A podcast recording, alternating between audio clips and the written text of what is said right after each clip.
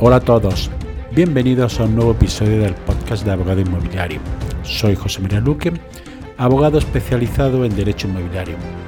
Y os recuerdo que me podéis seguir en mi página web abogadoinmobiliario.com, donde hay la posibilidad de suscribirse a una lista de email donde mando consejos e información sobre cuestiones del ámbito inmobiliario. Suscribirse es gratis, darse de baja también. Los episodios del podcast tratan normalmente sobre variados temas de la actualidad inmobiliaria, fiscalidad, arrendamientos, hipotecas, comunidad de propietarios, Euribor, etcétera, etcétera, aunque algunos de los temas son monográficos. ¿Qué garantía tenemos cuando compramos una vivienda? Es diferente si es de segunda mano, que estamos protegidos por el Código Civil, y si es nueva, es la ley de ordenación de la edificación la que establece la garantía. Quédate que esto te puede interesar.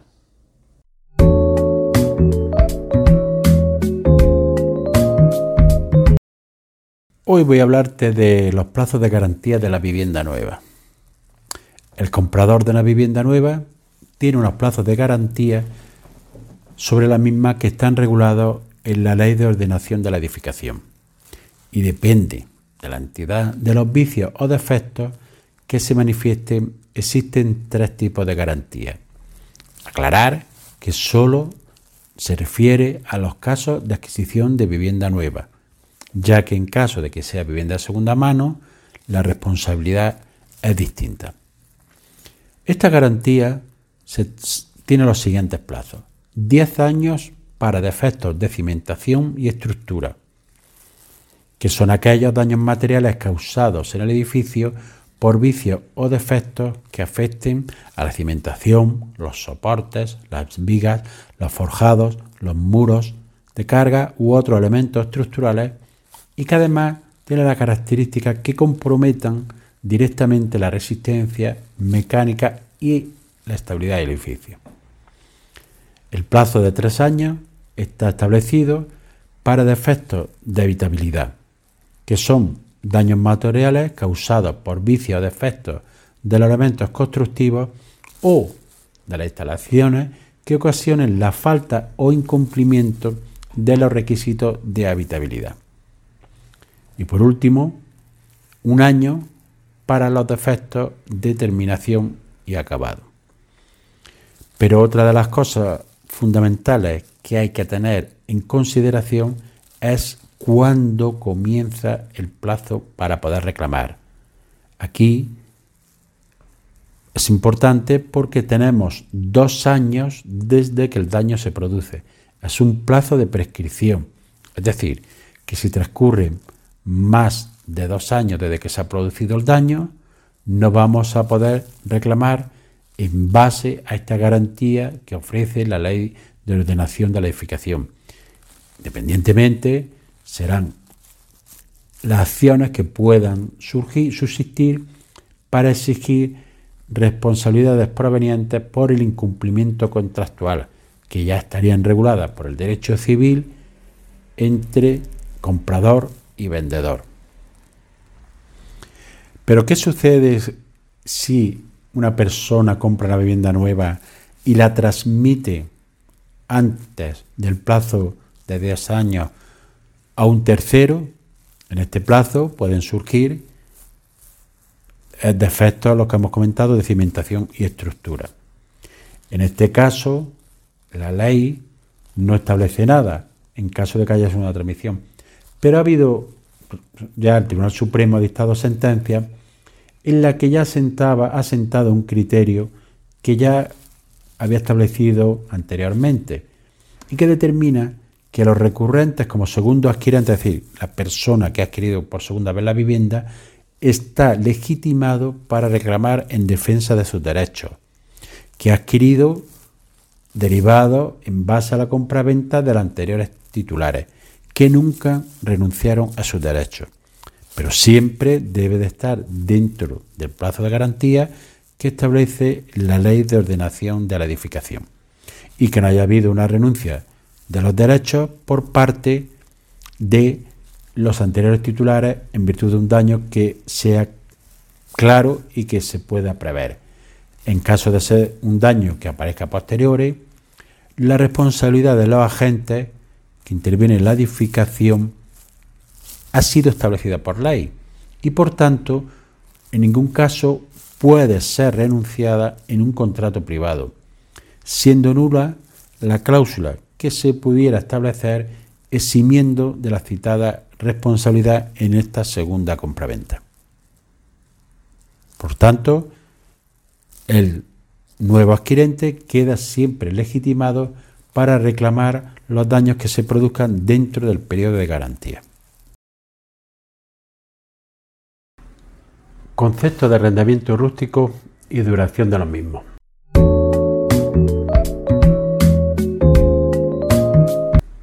En el ámbito inmobiliario no solo existen los muebles urbanos, sino que hay otro ámbito un poco olvidado, el rústico, donde también se pueden generar interesantes oportunidades de negocio. Durante los años 2021 y 2022 ha sufrido un fuerte incremento las transacciones de fincas rústicas. Además, los grandes inversores ya se están fijando en las fincas rústicas como un activo para incorporarlo a su patrimonio. Pero, ¿qué se entiende por, arrendamiento rústico? Son aquellos contratos mediante los cuales se ceden temporalmente una o varias fincas o parte de ellas para su aprovechamiento agrícola, ganadero o forestal a cambio de un precio o renta. Estos contratos se rigen por lo que acuerden las partes siempre que no se oponga a la ley de arrendamiento rústico y supletoriamente por, lo del, por el Código Civil y en su defecto por los usos y costumbres que sean aplicables en el lugar donde se halla la finca. También tiene la misma consideración los arrendamientos de explotaciones agrícolas, ganaderas o forestales a los que se aplicará las disposiciones de esta ley que sean compatibles con su naturaleza y siempre en defecto de lo que las partes hayan acordado. Una, en una misma finca se pueden dar varias clases de aprovechamiento. Una puede ser susceptible de arrendamiento rústico y otra de otro tipo de arrendamiento. Salvo pacto expreso, el arrendamiento de una finca para su aprovechamiento agrícola, ganadero o forestal, no se, consideran incluidos los de otra naturaleza como son la caza. Pero no todos los arrendamientos de fincas rústicas eh, están regulados por esta norma. Quedan exceptuados, entre otros, los siguientes. Los arrendamientos que por su índole sean solo de temporada inferior al año agrícola. En segundo lugar, los arrendamientos de tierras labradas y preparadas por cuenta del propietario para la siembra, para la plantación, a la que específicamente se refiere el contrato. Los que tengan por objeto fincas adquiridas por causa de utilidad pública o de interés social, en los términos que disponga la legislación aplicable para estos supuestos. Y aquellos que tengan como objeto principal los siguientes. Aprovechamiento de rastrojos, pastos secundarios, praderas, montaneras y en general aprovechamientos de carácter secundario al fin específico de la finca agrícola.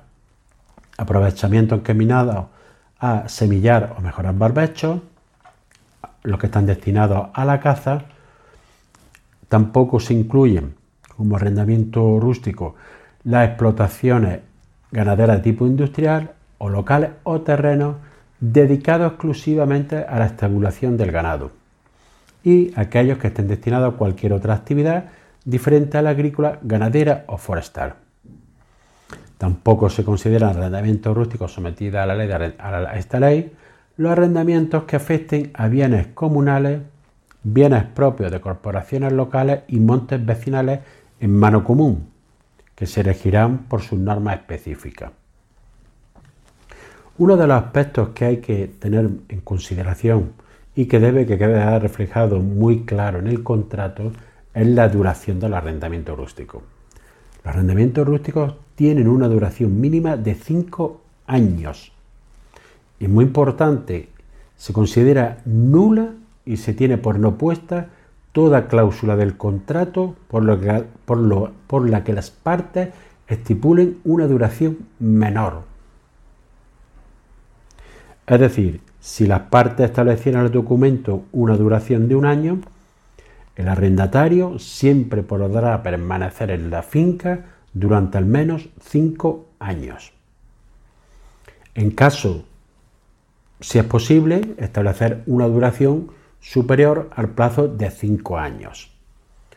En caso de que transcurridos estos cinco años ninguna de las partes denunciara con la antelación suficiente la no renovación del contrato, este se entiende prorrogado por otro plazo de cinco años.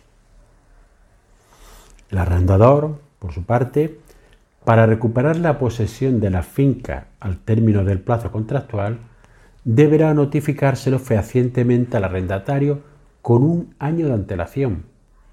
En caso contrario, si el arrendatario no pone la posesión de la finca arrendada, a, disposición del arrendador al término del plazo, el contrato se entenderá prorrogado por un periodo de cinco años. Tales prórrogas se suceden indefinidamente, en tanto no se produzca la denuncia del contrato. En el día de hoy te voy a hablar de una cuestión que se da bastante frecuentemente, que es el condominio y su extinción.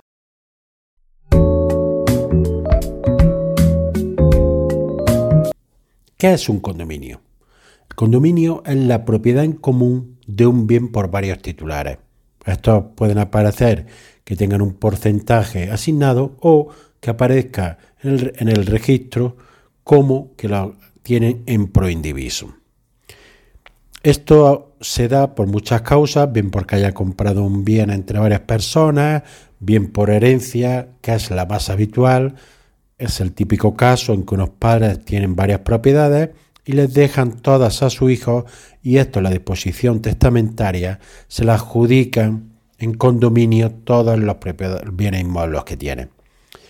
El problema es cuando hay que extinguir este condominio.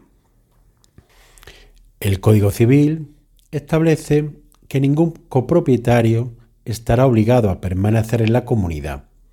Cada uno de ellos podrá pedir en cualquier tiempo que se divida la cosa común, si bien también establece que será válido el pacto de conservar la cosa en divisa por tiempo determinado, que no exceda de 10 años.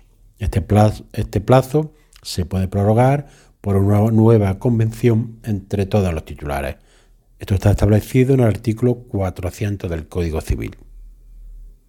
Pero ¿qué sucede cuando una persona, en el caso de ser titulares varias de un bien, y no existe este pacto de no división de la comunidad, quiere extinguir el condominio que tiene con otras personas? Pues bien, puede ser por dos procedimientos fundamentalmente. Fundamentalmente, el primero de ellos es la extinción del condominio por mutuo acuerdo, es decir, entre todos los titulares se ponen de acuerdo bien para que esa persona salga de la propiedad de esa titularidad copropiedad adquiriéndola bien su porcentaje, bien uno de los otros copropietarios o bien entre todos incrementando la participación que tiene en el bien.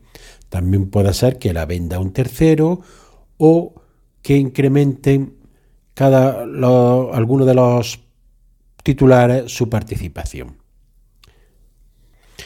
También puede darse el caso que todos quieran vender el bien y se le venda el bien a un tercero. En este caso se procede como una venta, una venta normal en la que todos los copropietarios acuden, ejercitan la venta, acudiendo al notario y firmando la correspondiente escritura. Si hay mutuo acuerdo, no hay problema en realizar la extinción de condominio. El problema se da cuando una de las partes, que es copropietario de una parte del bien, no quiere extinguir el condominio bien porque no lo desee, bien como se da en muchos casos por realmente fastidiar a los demás copropietarios o cualquier otro motivo que pueda tener. Como hemos visto, nadie está obligado a pertenecer a una comunidad. En este caso, si no hay acuerdo entre las partes, no queda más remedio que acudir a la vía judicial. Habrá que interponer una acción que se llama de división de la cosa común y el juez declarará mediante sentencia la extinción del condominio. Normalmente, si hay una posición injustificada por una de las partes, le impondrá los gastos, las costas, por lo cual tendrá que abonar los gastos de procurador y de abogado de las demás partes. Pero hasta aquí solo hemos efectuado la primera parte de la extinción del condominio, es decir, tenemos una, sentencia judicial que dice que ese condominio está extinguido, pero hay que solicitar la ejecución del mismo. Hay que presentar una demanda ejecutiva en la que se procederá a la valoración del bien normalmente por un perito judicial o en caso de que el bien ya esté valorado, esta será aceptada, si es aceptada por las partes, será tenida en cuenta por el juzgado. Una vez valorado, si encontramos una persona que quiera adjudicarse el bien, se lo puede adjudicar o, pueden, o tienen preferencia también los titulares de una de las copropietarios de una de las partes del bien que tienen derecho a adjudicársela con preferencia a terceros. En caso de que ninguno quisiera adjudicársela para el valor declarado, en este caso por el perito judicial o porque se haya podido establecer de mutuo acuerdo, si no hay nadie que quiera quedárselo, habrá que proceder a una subasta judicial para encontrar un comprador para ese bien.